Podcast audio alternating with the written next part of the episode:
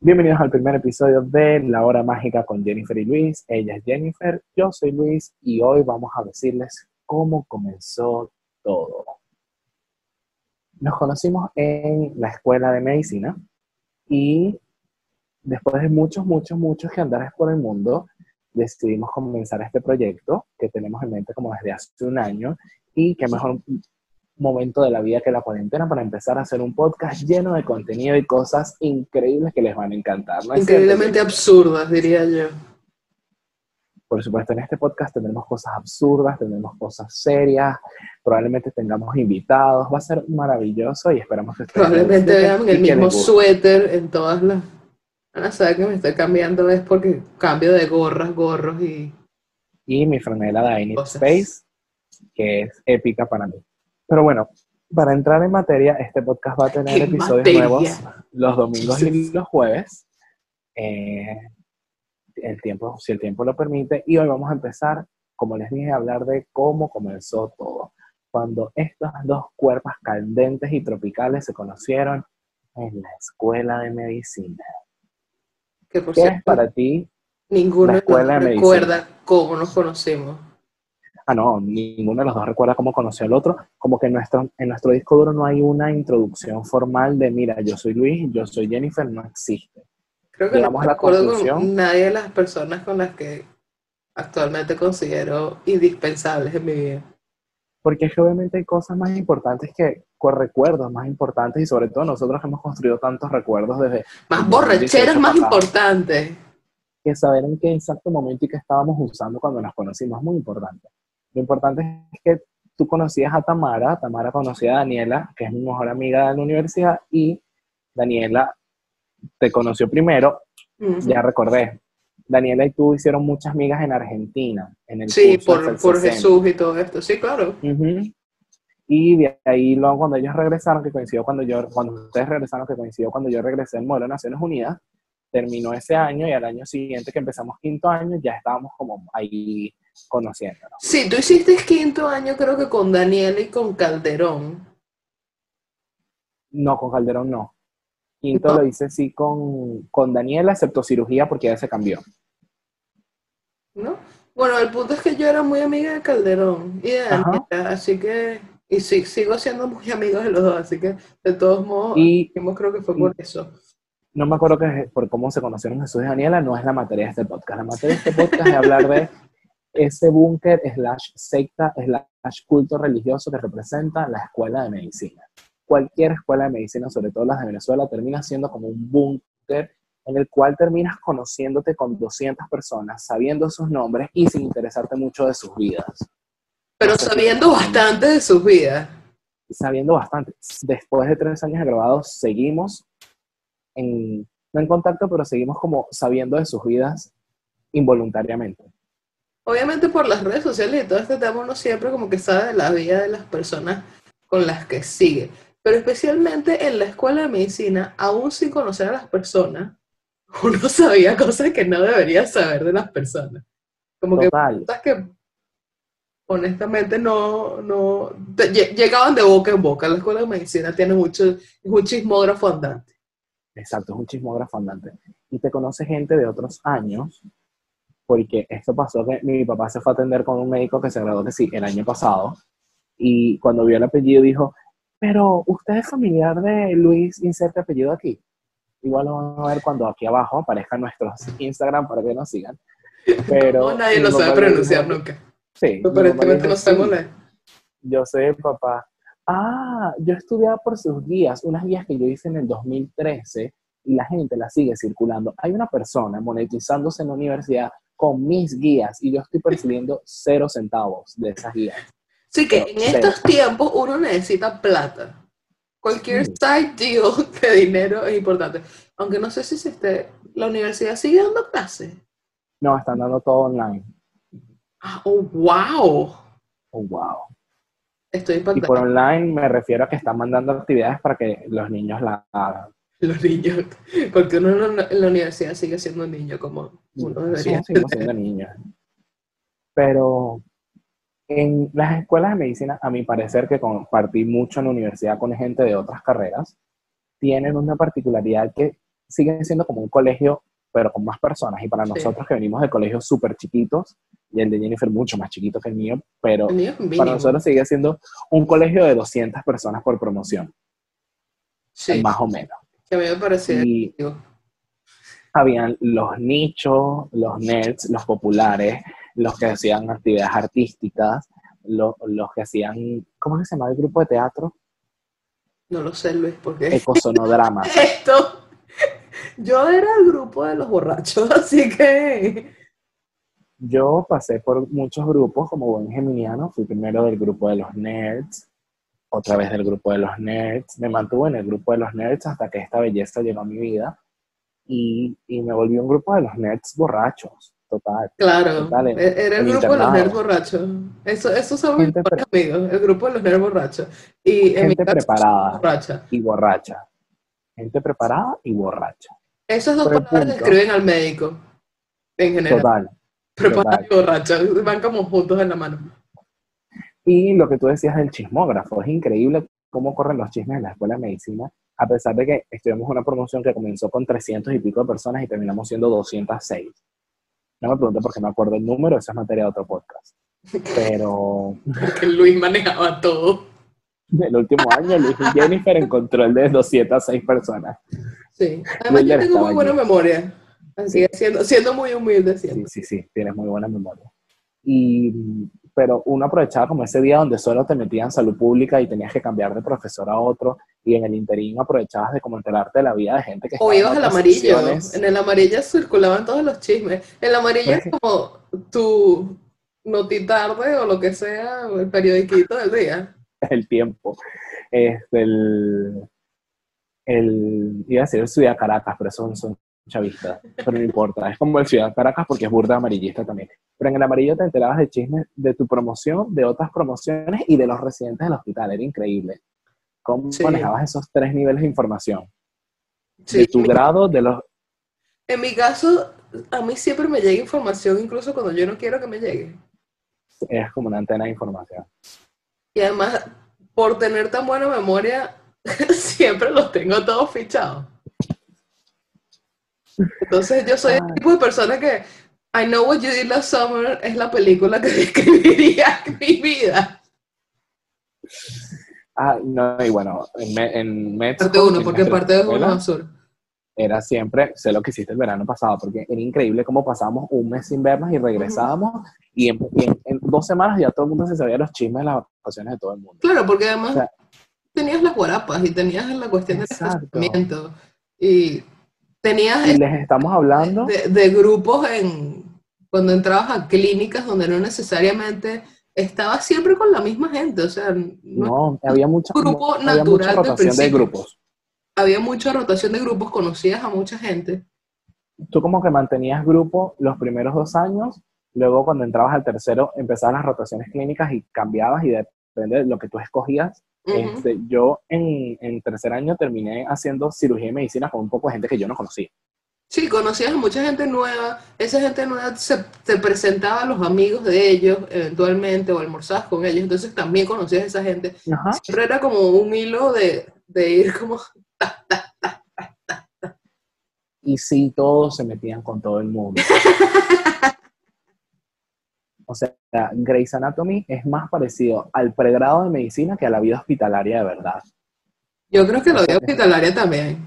Yo creo que Grey's Pero Anatomy, eh, eh, todos estos shows donde ponen los médicos como borrachos, drogadictos sabios y como que ninfómanos, creo que verdaderamente algunas veces es cierto.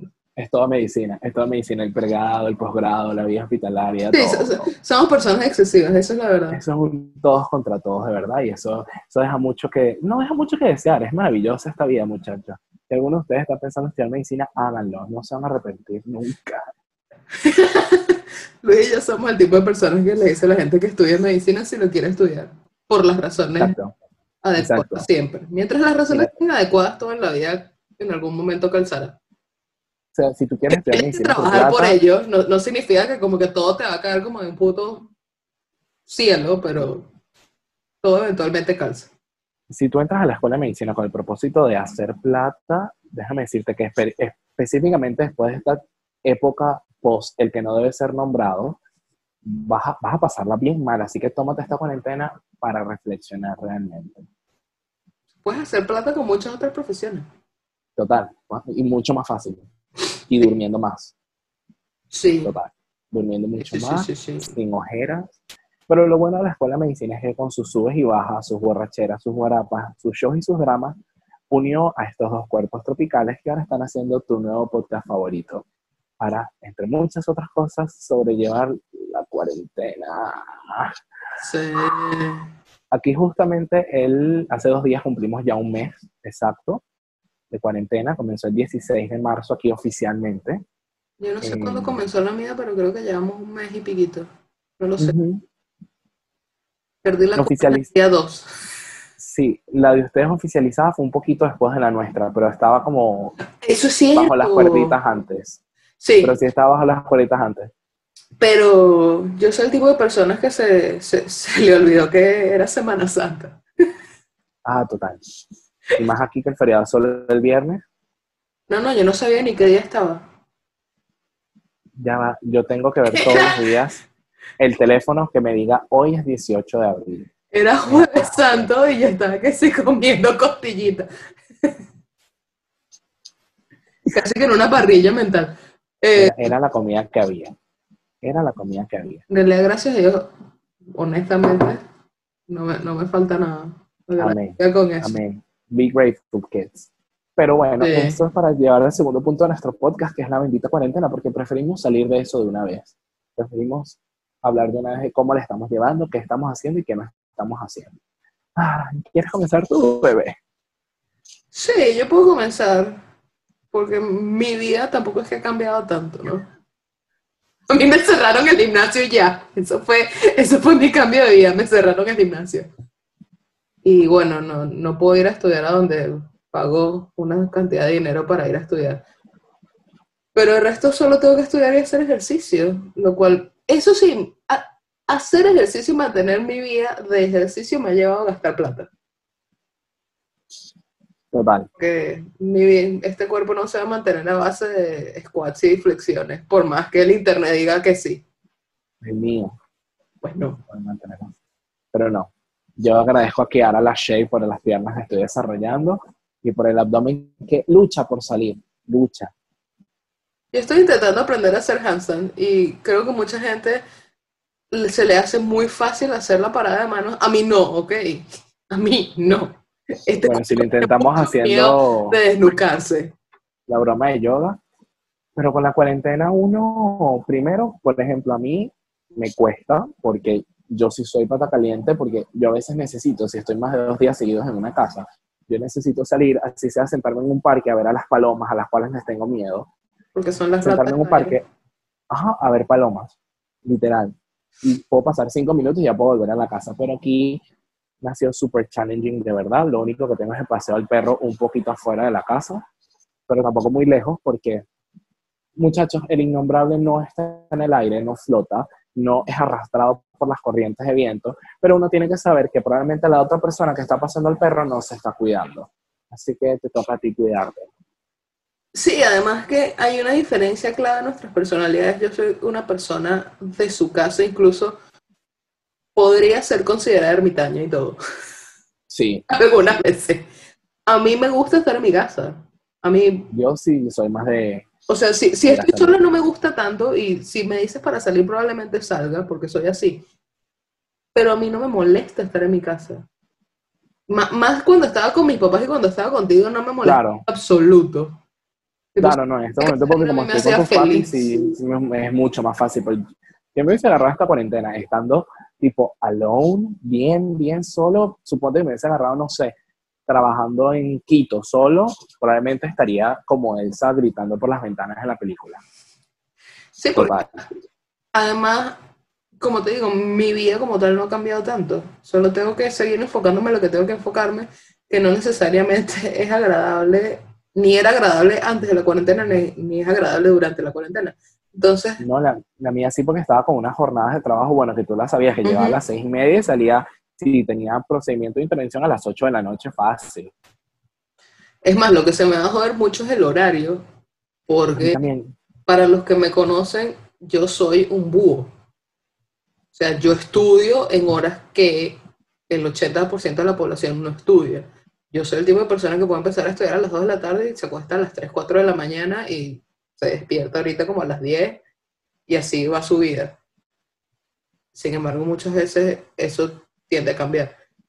claro. Pero Y bueno, la cuarentena todos sabemos que la humanidad como tal no está lista para lo que es la limitación de la libertad personal, a pesar de que eso es tema para otro podcast, cada vez le pedimos más a los gobiernos que nos quiten libertad, pero el punto es que estamos tan acostumbrados a vivir afuera, la mayoría de nosotros, que ahora que nos toca vivir adentro y, y no estamos haciendo ese proceso de ir adentro de nosotros mismos, se hace muy complicado sobrellevar la cuarentena. Yo porque ya estoy acostumbrado a ir cada vez más adentro de mí desde octubre del año pasado. hay algo que le molesta al ser humano y yo creo que eso es el silencio. O sea, el hecho de que tú tengas que lidiar contigo mismo no es la cuestión más fácil sino si no quieres hacerlo. Exactamente. Y yo, yo no, no sé si, esto yo lo he discutido con mucha gente, de decir, ten la capacidad de verte al espejo todos los días y decir, estoy bien y tengo comida, tengo techo, tengo agua, me puedo bañar. No me, no me, mis riesgos verdaderamente a la hora de la chiquita son mucho menores que los de muchas otras Y poblaciones. nos veo muchas otras Ayuda- personas.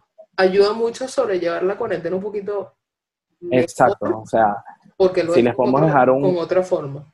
Un aprendizaje de nuestro mundo en cuarentena es que hay que ser agradecidos. El mínimo hecho de que ustedes puedan estar conectados en YouTube para vernos hablar gamelote Buena. es una bendición, de verdad. Hay gente que la está pasando súper mal y gente que de verdad tiene que salir porque uno no puede producir de otra forma y dos están ocupando puestos. Muchos de nuestros amigos están 24/7 trabajando en los hospitales, em, haciendo sus posgrados o simplemente porque ya estaban trabajando en los hospitales y hay muchas otras profesiones que no son necesariamente de la salud a las cuales estamos como también dejando de lado, porque está bien, los profesionales de la salud somos los que estamos, mu- somos uno de los gremios, incluyendo médicos, paramédicos, enfermeras, el personal administrativo de los, de los Ujú. establecimientos de salud que estamos O sea, todo el mundo que está 24/7 metido en cara. Ujú. cultura donde el innombrable Voldemort ataca todos los días.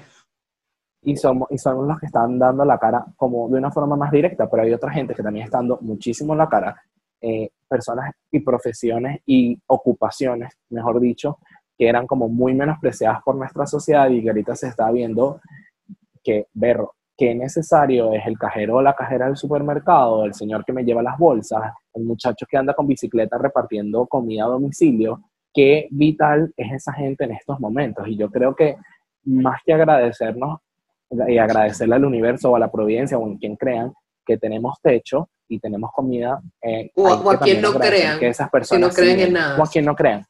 O simplemente pararte y decir, berro, yo estoy tranquilo en mi casa porque sé que hay alguien que se está partiendo el lomo escaneando productos en un supermercado para que yo pueda comer.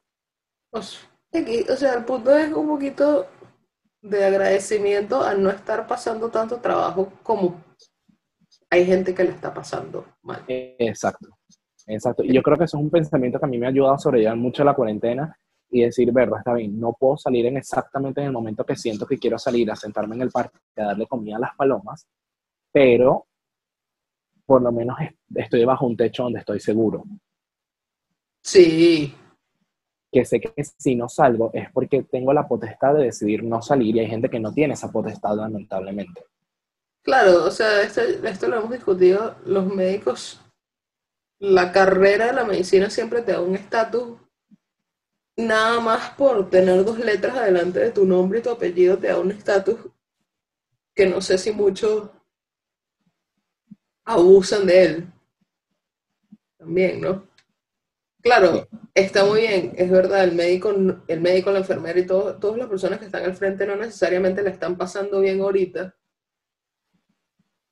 pero también hay que reconocer que hay una cantidad de drama que se, se forma alrededor de Sí. toda esta situación de ser médico, de este de sangre básicamente, que es tu carrera también, ¿no?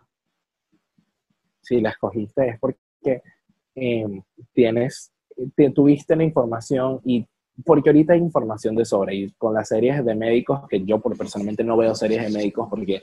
Yo sí, me salvaban la vida en la carrera.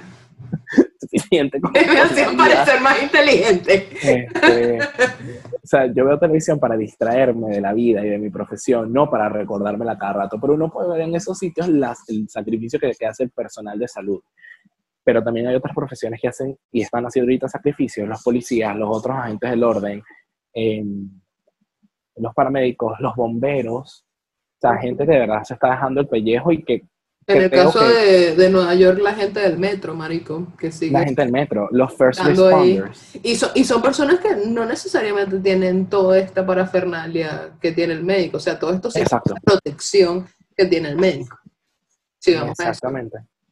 Y creo que por lo menos aquí yo no estoy viendo que se les haga como un reconocimiento más tanto como se le está haciendo al personal de salud. Y yo creo que ese reconocimiento que se le está haciendo al personal de salud está viniendo como una espada de doble filo, porque en España, por lo menos España, Argentina, que es donde tenemos varios amigos, están pasando, muchos, mucho personal de salud está pasando roncha porque los quieren sacar de los edificios, los mandan a quedarse en los refugios que habilitaron los gobiernos, eh, los ponen con nombre y apellido en los ascensores, en las escaleras, les tocan la puerta. O sea, es como esa dualidad tan típica del ser humano de que yo me puedo parar en un balcón a aplaudirte a las 8 de la noche porque estás dejándote el pellejo para ayudar a la humanidad, pero al mismo tiempo no quiero que te acerques a mí porque eres un poco infeccioso. Sí, es la misma dualidad humana de te aprecio, pero no pero lejos. O sea, puedo darte las gracias, pero no vengas aquí a intentar contaminarme.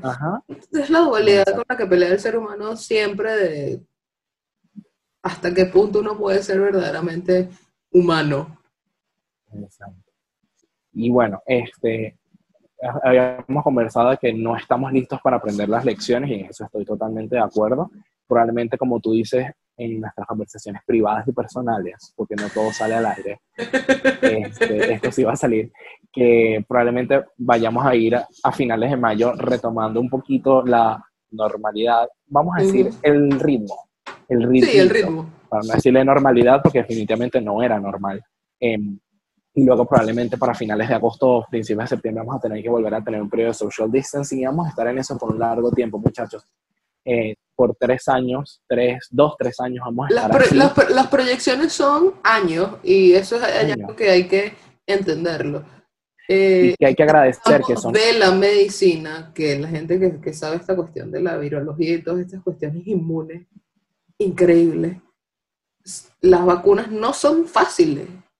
Y esto es una cuestión que probablemente necesite vacuna por lo fácil que es transmitirlo. Así de sencillo. Exactamente. Entonces, la normalidad que tanto ansía el humano regresar, verdaderamente hay que evaluarla en el sentido de, verdaderamente, esta es la normalidad que necesitamos o el mundo nos está diciendo que verdaderamente necesitamos un new normal. O sea, hay que cambiar ciertas cosas y ciertos aspectos de nosotros como sociedad para poder mejorar. Y más adelante cuando les empiece a meter la yuca astral, van a ver cómo se está traduciendo todo esto ahí arriba con Papi Saturno.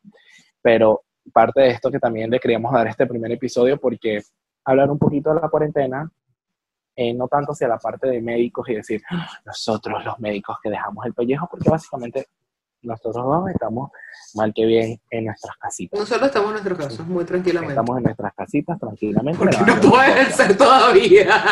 Exacto. Y yo porque estaba en una rama que ahorita no es esencial. Entonces, mientras esa rama no sea esencial, cayó un trueno horrible. No sé dónde empezó a llover así, pero bueno. Resumiendo la idea, eh, hay muchas personas que se están dejando el pellejo y lo traemos a colación para salir un poquito del hueco serio donde estábamos de la gente que está haciendo delivery en Ecuador en bicicletas, en motos, en tricimotos, gente afiliada a cualquier servicio de entrega, están haciendo un trabajo increíble, increíble de verdad, para satisfacer antojos, porque obviamente todos estamos teniendo antojos. todos. Y es lo único que importa. sí. ¿Verdad? Entonces, Sí, hay, que, hay que satisfacer antojos, esa, esa es la clave de la vida del éxito. Muchachos, no les estamos pidiendo que en cuarentena tengan que empezar 50 proyectos, no les estamos pidiendo que empiecen un podcast porque nos van a hacer competencia. Ni que se lean 50 mil libros, llévenla a su ritmo, pero agradezcan siempre que por lo menos pueden hacer cosas para sobrellevarla y que hay gente que no lo va a poder hacer. Hay gente que te tiene que llevar un burrito a Brooklyn porque tienes antojo de burrito. Sí, pero es que llevaba con cuatro días con el antojo, eso es lo que la gente no entiende. Yo, que me gusta comer comida chatarra, ¿verdad? Nos encanta, nos encanta. No, no yo soy el tipo de persona que puede comerse una pizza de dólar todos los días de su vida y, y morir feliz al respecto. Pero quería un burrito. Y me parecía muy caro el delivery, entonces tuve que esperar una promoción para que me trajeran mi burrito. Hasta que me lo trajeron, y fueron como cuatro días. Verdaderamente no te cuesta nada agradecerle a la persona de delivery, ¿sabes? Decirle que tengo un buen día. Y un tip, Claro. o sea, a las aplicaciones te permiten dejarle un tip. Yo ni siquiera sé cuánto es el tip, yo, yo pongo lo que la aplicación me obliga a poner, básicamente. Que no, honestamente, no, no debería ser la mejor manera de actuar. Pero yo lo agradezco. Con una sonrisa, una propina y mi afán por comer un burrito, básicamente. ¿Qué tal estaba el burrito? El burrito está ¿Te lo pudiste comer en dos sentadas o te lo comiste todo de una porque no pudiste aguantar? Yo había prometido que. Tú viste la foto del burrito, era un burrito masivo. Enorme y delicioso. Era gigantesco, verdaderamente. Pero me ve, estaba viendo mucho la otra mitad del burrito, así que decidí meterle otro mordisco y me lo terminé comiendo todo en una sentada. Pero los burritos son increíbles. Increíblemente llenos de sodio, además de. Para la gente que no tiene ni fucking idea de la cantidad de sodio y sal que tiene un burrito, Dímela, dímela, dímela. 300 miligramos. Lo cual Eso es la mitad comida del normal. requerimiento baja. diario de una persona no hipertensa y es el requerimiento de una Sí. persona hipertensa, dependiendo del grado, obviamente. Sí, yo creo que mucha- mucha gente para hablar de medicina, pero, o tal vez sí, no lo sabemos todavía. Pero el punto es que los burritos tienen mucho sodio. Este burrito sí, y el de chipotle también. ¿Por qué me va a hacer Y- el burrito de chipotle? El burrito de chipotle es delicioso. A mí no me importa lo que diga la gente de chipotle. un- de cherichacol y un- chipotle es bien. un veggie burrito que está hecho, no me acuerdo con qué, pero es delicioso. No sé Yo no si como es cosas veganas. por vegan. No, pero ese es rico, ese es rico. Este, Lo único que como vegan es el ice cream. Cualquier planta que hayan triturado para, es delicioso. Eh, y Ah, bueno, bueno, si algo aprendimos, Las hamburguesas estas que tú... sabes que tengo tiempo que no las hago, sabes que no le, he dado- no, no le he entrado a la cocina, creo que más por pena y, por fastidio de tener que limpiar la cocina después. Marica, yo creo que eso es lo único que he hecho en esta cuarentena, es cocinar y cocinar y cocinar y cocinar. Tengo una batidora que no he usado desde diciembre. Por cierto, esta historia va a estar buena. Esta es una de las compras compulsivas de la cuarentena. ¿Sabes que las cotufas son como calóricamente buenas? Básicamente. Y las puedes comer en grandes cantidades sin sentirte como una maldita gorda. Entonces, no estar bien. Conseguí una maquinita para hacer cotufas baratas. Y me la compré. Y estoy esperando que me llegue. Porque Estados Unidos se mueve a base de los eBay y Amazon y en realidad son fantásticos. Pero resulta que ningún mercado tiene las pelotitas. Están agotadas en todos los mercados. Entonces voy a tener una máquina de cotufa para no hacer cotufa, básicamente. Ay, Dios mío. Pero tiene la máquina de hacer cotufas. Vean Sí. positivo. Ah, también, también quemé sin, sin modo de reparación una sartén. La gente que escuche este primer episodio pensará que yo no puedo cocinar, pero la verdad Sí puede, sí puede, muchachos. puede. cocino muy bien. El almuerzo que me mandó hoy estaba rico y tenía remolacha que ugh, la detesto, pero bueno. Estoy intentando comer más vegetal, lo cual no es la... Los que me conocen saben que no es la cuestión más... lográndolo un día a la vez. Una zanahoria a la vez. No, no era zanahoria. Me encanta el No, no, pero yo digo por la zanahoria. Pero, pero sí, quemé una sartén, entonces le dije a Papi Walmart que me trajera una nueva sartén, porque Porque este sartén parecía un budar y todo, está terrible, está como negro Ah, horrible. no, pero esto. Además que se había encargado de quemarla bastante. Bueno, muchachos, ya tuvieron un first view de lo que va a ser este podcast. Contenido serio, pero a la vez random, con mucho sarcasmo, mucho humor. Y hoy aprendimos tres Y decisiones cosas de vida del absurdas, como comprar una máquina para hacer cotufas y primero comprar las cotufas. Aprendimos cuatro cosas. No compren una máquina de hacer cotufas si no tienen las cotufas. La escuela de medicina es básicamente un high school on crack. Sí. Cada quien tiene su puta forma de hacerle frente a la cuarentena Y sean agradecidos, muchachos. y sean agradecidos. Sí, Sobre sí todo la está están el pasando mejor que mucha gente sea agradecido. Siempre hay algo que agradecer en esta vida. Siempre, sea que te siempre. estás despertando un nuevo día y no y puedes respirar. Ustedes pueden agradecer que este es el primer episodio de un gran podcast que verán todos los domingos y jueves. Si se suscriben a nuestro canal, le dan me gusta a este video, activan la campanita de notificaciones y nos comparten por sus redes sociales para que nos vean. Esto fue la hora mágica de Jennifer y Luis y nos vemos en el próximo episodio que va a estar rico. De rechupete. Hasta luego. Chao, cuídense. Bye.